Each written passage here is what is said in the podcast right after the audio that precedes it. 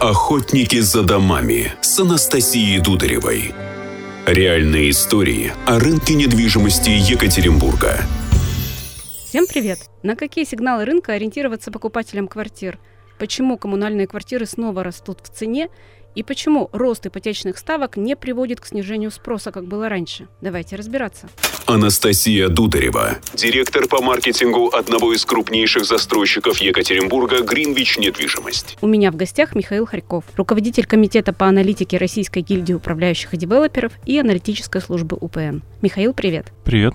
Еще недавно мы с тобой обозначали покупательский тренд на семейные квартиры и пиковые значения стоимости квадратного метра в студиях, делающих непривлекательными для инвесторов.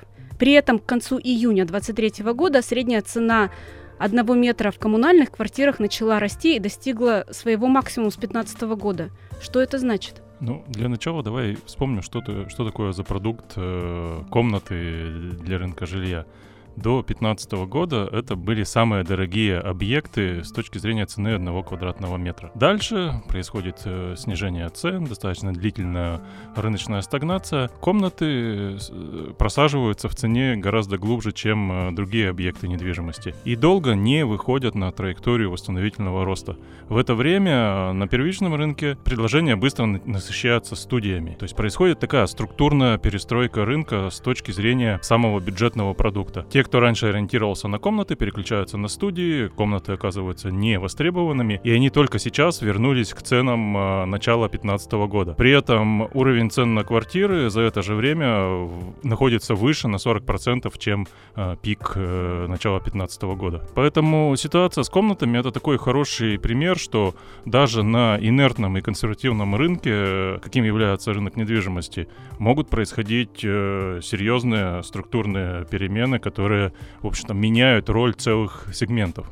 Что в связи с этим делать или не делать простым покупателям? Получается, студии совсем не интересны, коммунальные квартиры теперь продукт, на который переключились инвесторы? Да нет, э, коммунальные квартиры сейчас просто ищут э, свое место под солнцем, они дешевле студии, то есть это, это снова тот сегмент, на который ориентирован самый низкобюджетный спрос. Но непрофессиональным инвесторам надо помнить во всей этой истории то, что доход э, на рынке жилья, он не гарантирован. Здесь могут быть э, самые разные э, ситуации. И то, что Э, было востребовано и казалось привлекательным в моменте, может занять совершенно другой э, сектор на рынке через 3-5 лет. При этом э, на сегодняшний день мы фиксируем э, то, что спрос на семейные форматы, он э, остается устойчивым. Более того, что по, многим, э, по многим районам э, есть рост э, запросов на многокомнатные квартиры, и этот э, скорее такой растущий сегмент, который будет расширяться в ближайшие ну, минимум год-два. Смотри, еще одна тенденция лета 23 года – это сближение ипотечных ставок на первичку и вторичку, что, несомненно, на пользу вторички, ведь покупатели переключаются на нее.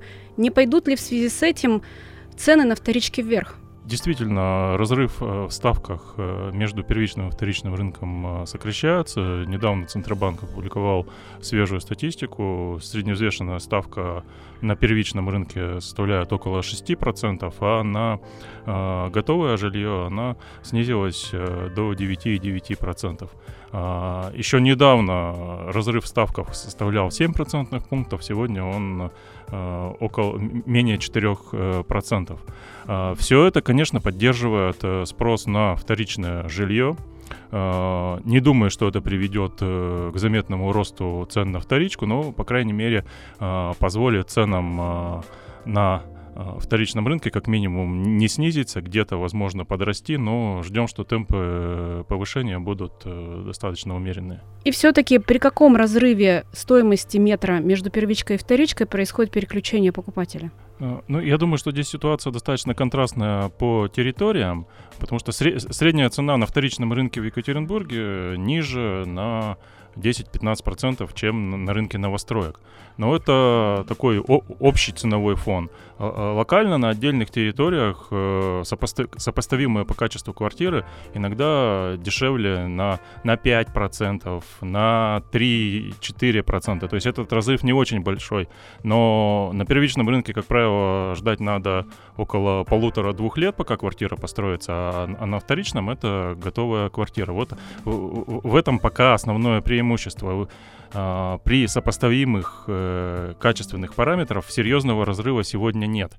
Если он вырастет действительно до 10%, до 15%, то это, конечно, приведет э, к очень серьезному перераспределению покупателей в пользу вторичного рынка, а, потому что та финансовая выгода, которая есть за счет низких э, ставок, она будет нивелирована э, более низкой ценой на вторичном рынке. Но пока, повторюсь, большин... на большинстве территорий такого ц... Э, значительного ценового разрыва нет.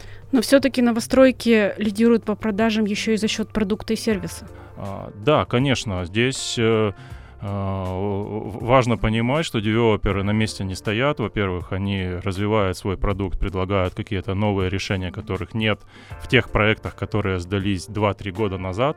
Если они сдались несколько лет назад, их начали проектировать лет 5 назад. Продуктовое развитие все-таки на первичном рынке происходит. И плюс, э, конечно, инструменты финансирования на первичном рынке, они гораздо шире и разнообразнее. Здесь э, покупателям проще подобрать под себя э, схему схему сделки, которая позволила бы им э, гармонично осуществить э, переезд из старой квартиры в новую. Итак, Сближение банковского и строительного сектора дали новые возможности покупателям жилья. Современные технологии и материалы ценятся новым поколением покупателей. Появляются качественные жилые комплексы, преобразующие даже отдаленные районы.